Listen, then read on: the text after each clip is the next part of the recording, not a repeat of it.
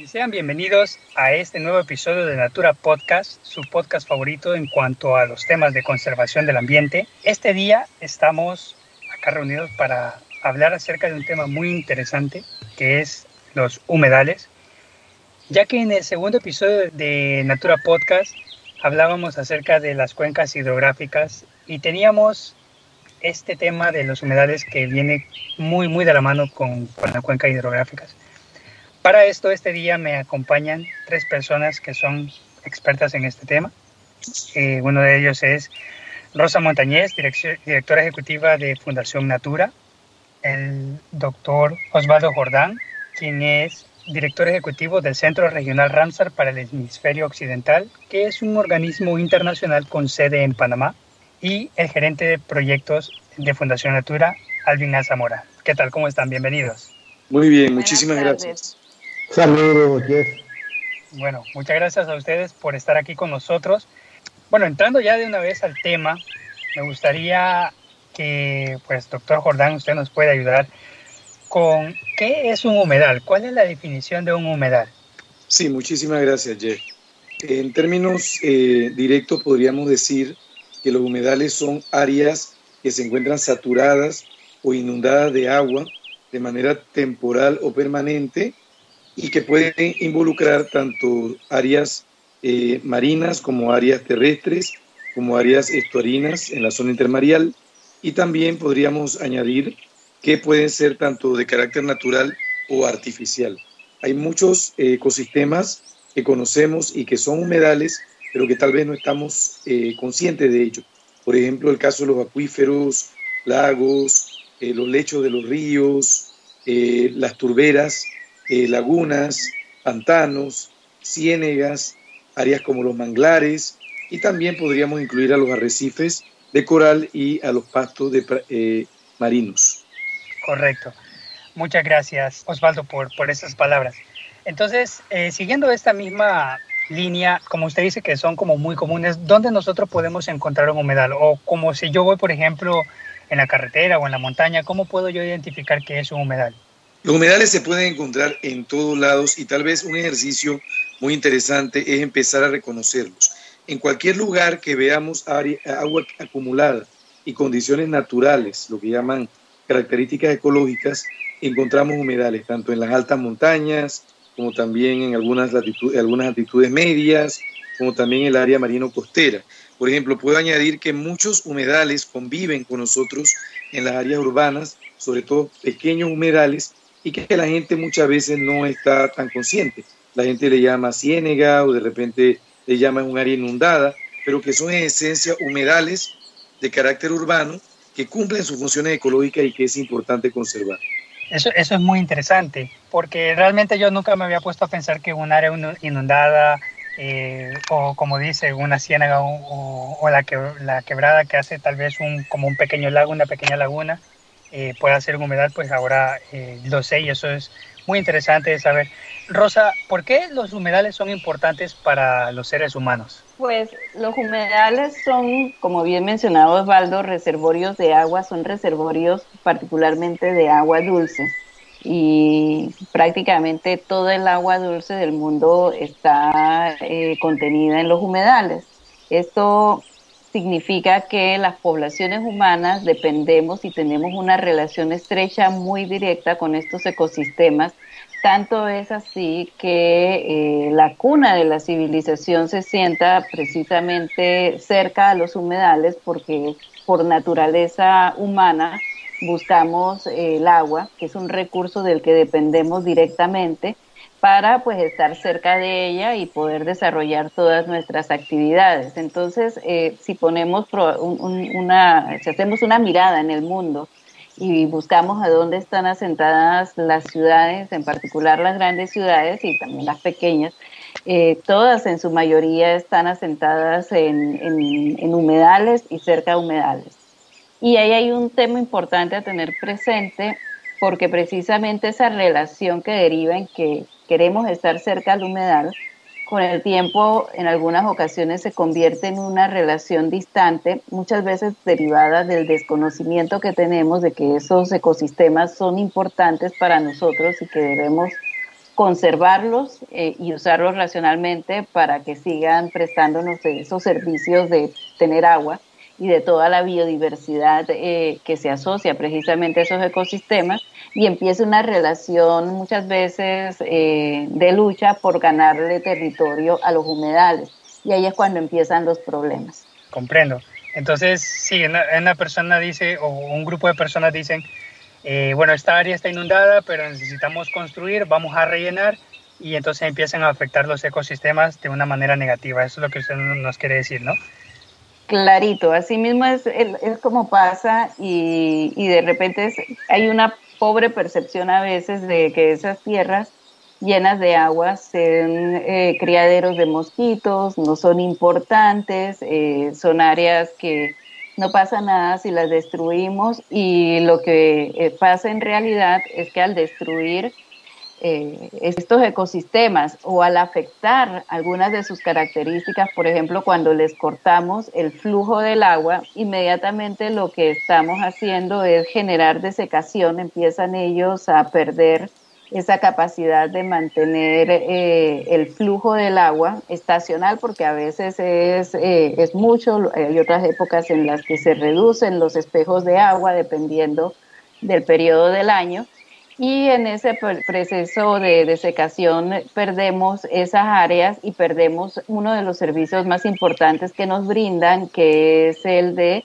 ser contenedores precisamente de inundaciones y de efectos de variabilidad climática.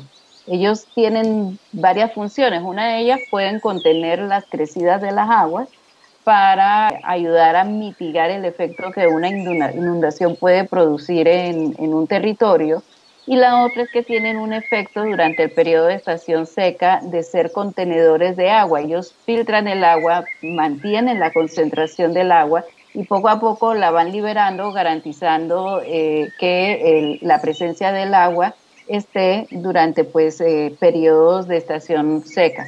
Entonces, esa función se pierde y al perder esa función, poco a poco vamos empobreciendo el acceso que tenemos en nuestros territorios para tener disponibilidad de agua. Comprendo. Entonces, siguiendo esa idea, como en el anterior podcast, en el episodio número 2, hablábamos acerca de las cuencas hidrográficas y recuerdo que en uno de, de los momentos que usted hablaba decía que también venía de la mano con los humedales.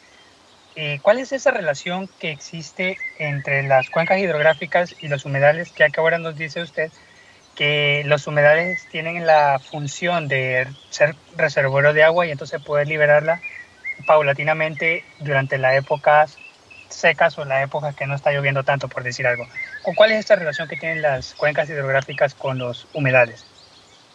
Pues las cuencas hidrográficas, como mencionábamos la semana pasada, eh, son estas formaciones que reúnen a una serie de ríos y quebradas. Los mismos ríos y las quebradas son tipos de humedales eh, y confluyen usualmente en un cuerpo de agua que son las lagunas, los lagos o las zonas costeras. Entonces las lagunas y los lagos son otro tipo de humedal y la zona costera, como mencionaba Osvaldo, también eh, son, son humedales.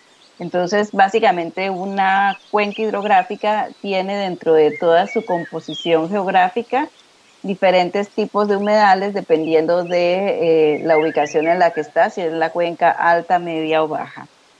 Comprendo, bueno, muchas gracias por eso. Me llama mucho la atención sus palabras donde dice que el ser humano es capaz de modificar esto. Entiendo que uno de los de las principales misiones de Creo Ramsar es cuidar estos humedales.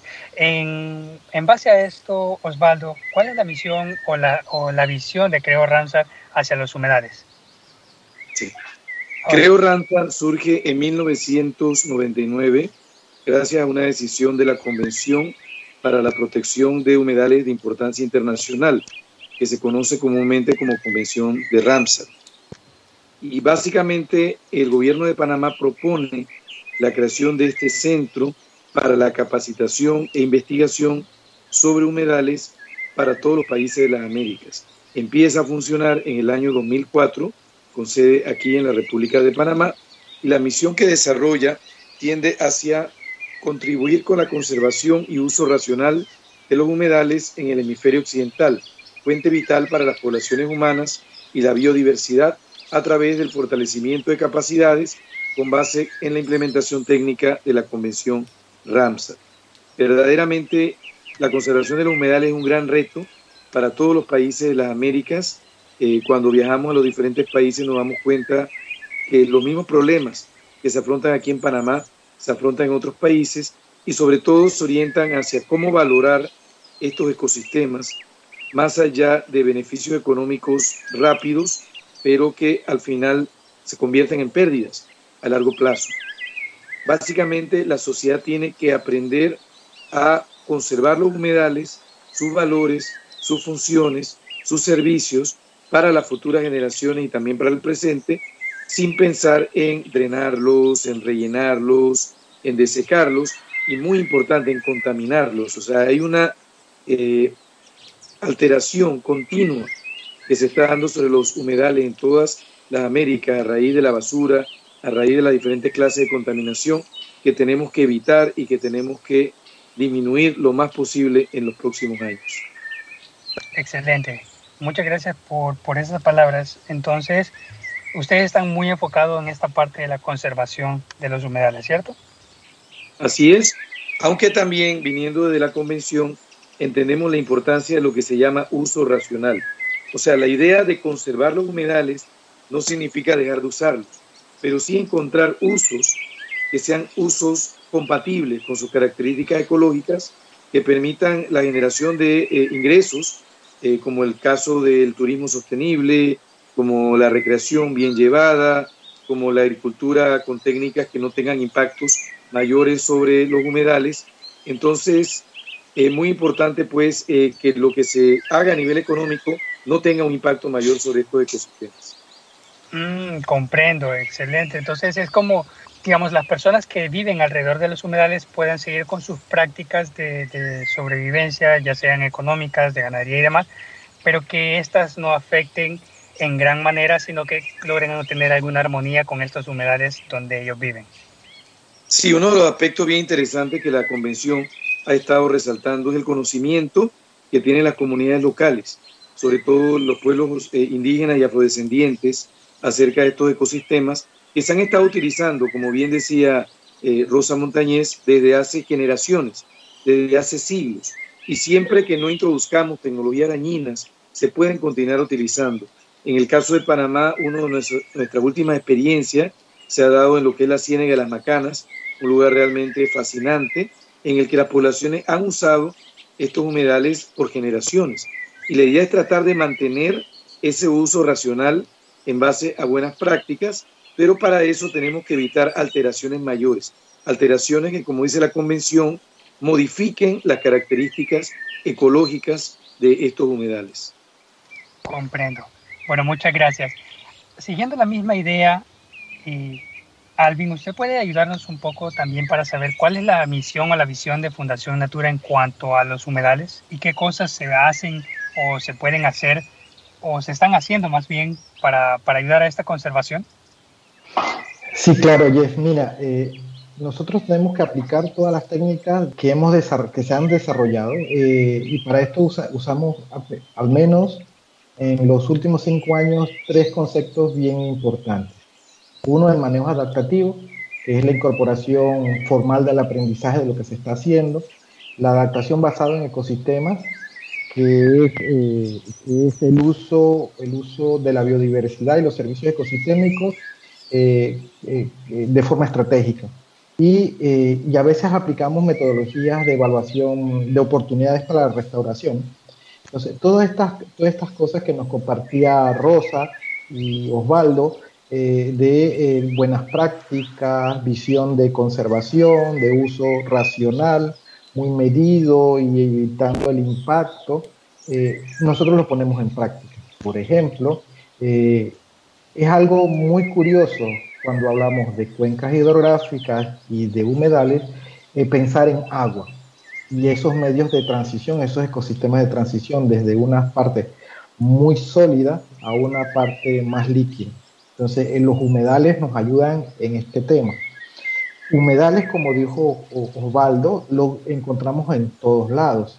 Nosotros tenemos dos al menos dos áreas de trabajo. Una de muy interesante, que es un humedal, lagunas de volcán, y tenemos intervenciones de conservación después del humedal. Eh, estamos trabajando con los ecosistemas de, lóticos y eh, todo lo que son ríos, perdón, eh, y, el bosque de galería que acompaña este río. ¿Por qué? Porque son temas que si nosotros mantenemos la conectividad de ese humedal, hay un intercambio adecuado de, de un flujo adecuado de biodiversidad, de movimientos de agua, el humedal se mantiene estable y puede ser aprovechado sosteniblemente. Por eso nosotros evitamos eh, la pérdida de la cobertura de, los bosques de galería, evitamos que se viertan desechos eh, de las ganaderías en el área de Caizán eh, al río, que al final van a, terminar en las fuentes de agua que consumen la mayoría de, de Chiriquí, de Abil. Entonces también tenemos, por ejemplo, en el área de, Río Gallito, eh, que queda hacia el área norte de Veraguas, en la cuenca hidrográfica de Río Santa María, eh, acciones de conservación para un cuerpo de agua que es tributario de Río Santa María y que tiene cosas características, cosas tan curiosas en la biodiversidad como un, un pequeño pececito que desova en la parte costera, desova en un humedal, pero se encuentra a alturas de más de 1000, 1200, perdón, de 1000. Eh, y ese, ese intercambio del pececito yendo hasta el humedal para desovar, para subir río arriba, eh, nos asegura la conectividad, nos asegura que hay una conectividad entre el humedal y las formaciones de agua de cuenca más arriba. Entonces, ¿cómo lo conservamos? Hablando con la gente, eh, explicando que eh, las, prácticas que se habían hecho en años anteriores, eh, a veces hay que modificarlas para tener el recurso natural bien, pero también tener los medios de mantener a su familia. Entonces, una de las cosas que hacemos es transferir la tecnología de buenas técnicas de, producción para, eh, para las comunidades en las que trabajamos. Entonces, ahí es donde, donde veo la relación que existe entre los humedales y las cuencas hidrográficas, porque ahí, como usted dice, esta interconectividad, estos pequeños a veces pueden ser riachuelos o puede ser un río más grande, que si las personas tienen malas prácticas, que pueden ser que tiro mi basura al agua, que yo deforesto o corto todos los arbolitos que están alrededor de esto, lo que hago es afecto esa interconectividad porque estos riachuelos se secan y entonces estoy afectando el ecosistema y todo lo que va alrededor de estos humedales, de estos riachuelos, de estos ríos. Y entonces, por ejemplo, tenemos la afectación de este pez que usted nos comentaba, ¿cierto, Alvin? Que que va desde muy abajo hasta muy arriba, pero lo logra hacer porque está esta interconectividad entre los humedales y esta es la importancia que tenemos. Ya para cerrar, Osvaldo, ¿qué recomendaciones o qué pequeñas prácticas, o no, no serían pequeñas, porque cualquier práctica en pro de ayudar a conservar el ambiente es buena, ¿qué prácticas podemos recomendar a las personas que puedan hacer para conservar los humedales? Sí, muchas gracias.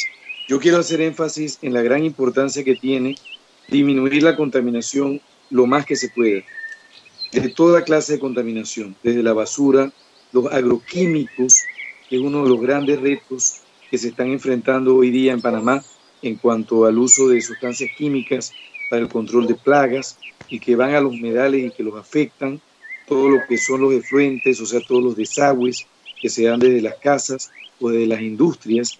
Entonces tenemos que hacer un gran esfuerzo como sociedad para dejar de envenenar nuestros humedales. Aparte de ello, y que está relacionado, que una de las situaciones que encontramos, por ejemplo, en Santa Ana de los Santos, donde hemos estado trabajando, tiene que ver con las quemas. La quema de vertederos a cielo abierto para supuesto control de la basura está haciendo un gran daño, porque estas quemas, los humedales son muy paradójicos en esa parte, a pesar de que mucha parte eh, del año están cubiertos de agua, son muy sensibles a las quemas. Entonces, las quemas los afectan de una manera muy especial y en Panamá tenemos que hacer un gran esfuerzo para disminuir las quemas y utilizar el fuego de la manera de vida y no para eliminar la basura ni ninguna práctica de esa clase que realmente es muy dañina. Ese es uno de los mensajes que le queremos dar a la ciudadanía. Excelente, muchas gracias. Eh, Rosa, algunas palabras de invitación hacia las personas para poder también ah, generar algún tipo de conciencia y poder conservar mejor estos humedales que son tan importantes para nosotros. Es importante informarse, es importante aprender. Mi sugerencia, y esto lo he repetido en varias ocasiones, es que hagan un alto en el lugar donde viven, y más en estos días que estamos en época de pandemia, que la gente está aburrida, que, eh, no sabe qué hacer. Aprender un poquito del entorno en el que se encuentra, averiguar en qué cuenca hidrográfica vive, e identificar qué cuerpos de agua naturales hay cercanos a donde vive puede ser muy aleccionador. Una visita breve de algunos minutos le va a despertar los sentidos y probablemente le va a ayudar a comprender la importancia de contar con estos espacios naturales, restaurarlos y recuperarlos porque en muchas de nuestras ciudades los humedales se han convertido en depósitos de basura y eh, comenzar a devolverles la vida porque ellos de algún modo nos brindan vida a nosotros. Entonces, eh, si logramos cada uno de nosotros hacernos más amigos del humedal que tenemos cerca de casa, puede ser un, punto de partida importantísimo porque hay algunos eh, que somos vecinos de humedales de importancia internacional como la Bahía de Panamá. Excelente, muchas gracias por sus palabras y también muchas gracias por habernos acompañado durante este episodio muy interesante, el tema de los humedales. Realmente me siento impresionado por la cantidad de cosas que, de las que me he dado cuenta. Vivo rodeado de humedales y ahora creo que voy a tener un poco más de conciencia al momento de tirar un papelito en la calle o de botar la basura por cualquier lugar y demás. Realmente les agradezco mucho por este tiempo, eh, Osvaldo, Rosa, Alvin, por, por habernos dado estas palabras acerca de los humedales. Y a ustedes amigos que nos escuchan en el Natura Podcast, muchas gracias también por habernos prestado este tiempo para aprender un poquito más acerca de los humedales y les hacemos la invitación para que no se pierdan los próximos episodios de Natura Podcast.